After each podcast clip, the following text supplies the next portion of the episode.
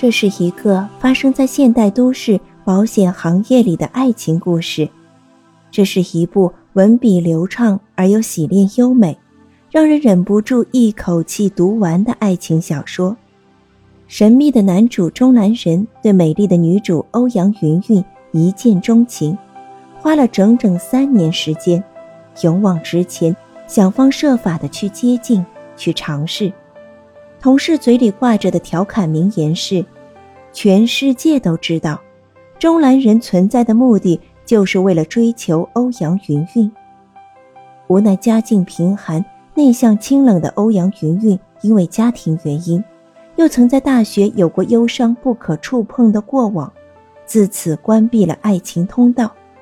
只要触碰到爱情，就会自动竖起屏障。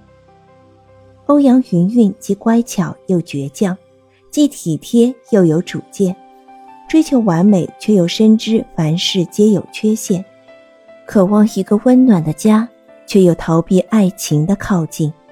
将孤独的灵魂锁进了无止境的寂寞当中。执着又自信的男主，是否可以打动内敛又温柔的女主呢？这么轻薄，全天下男人死光了，也没人会吃你的醋。笨蛋，明明是庄青青拉大提琴，却说是昭君出塞弹琵琶。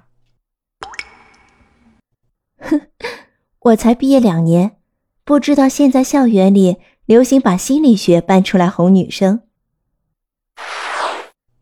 就是假日才有空啊，星期六早上十一点，说不定之后还可以请你去缘起午餐。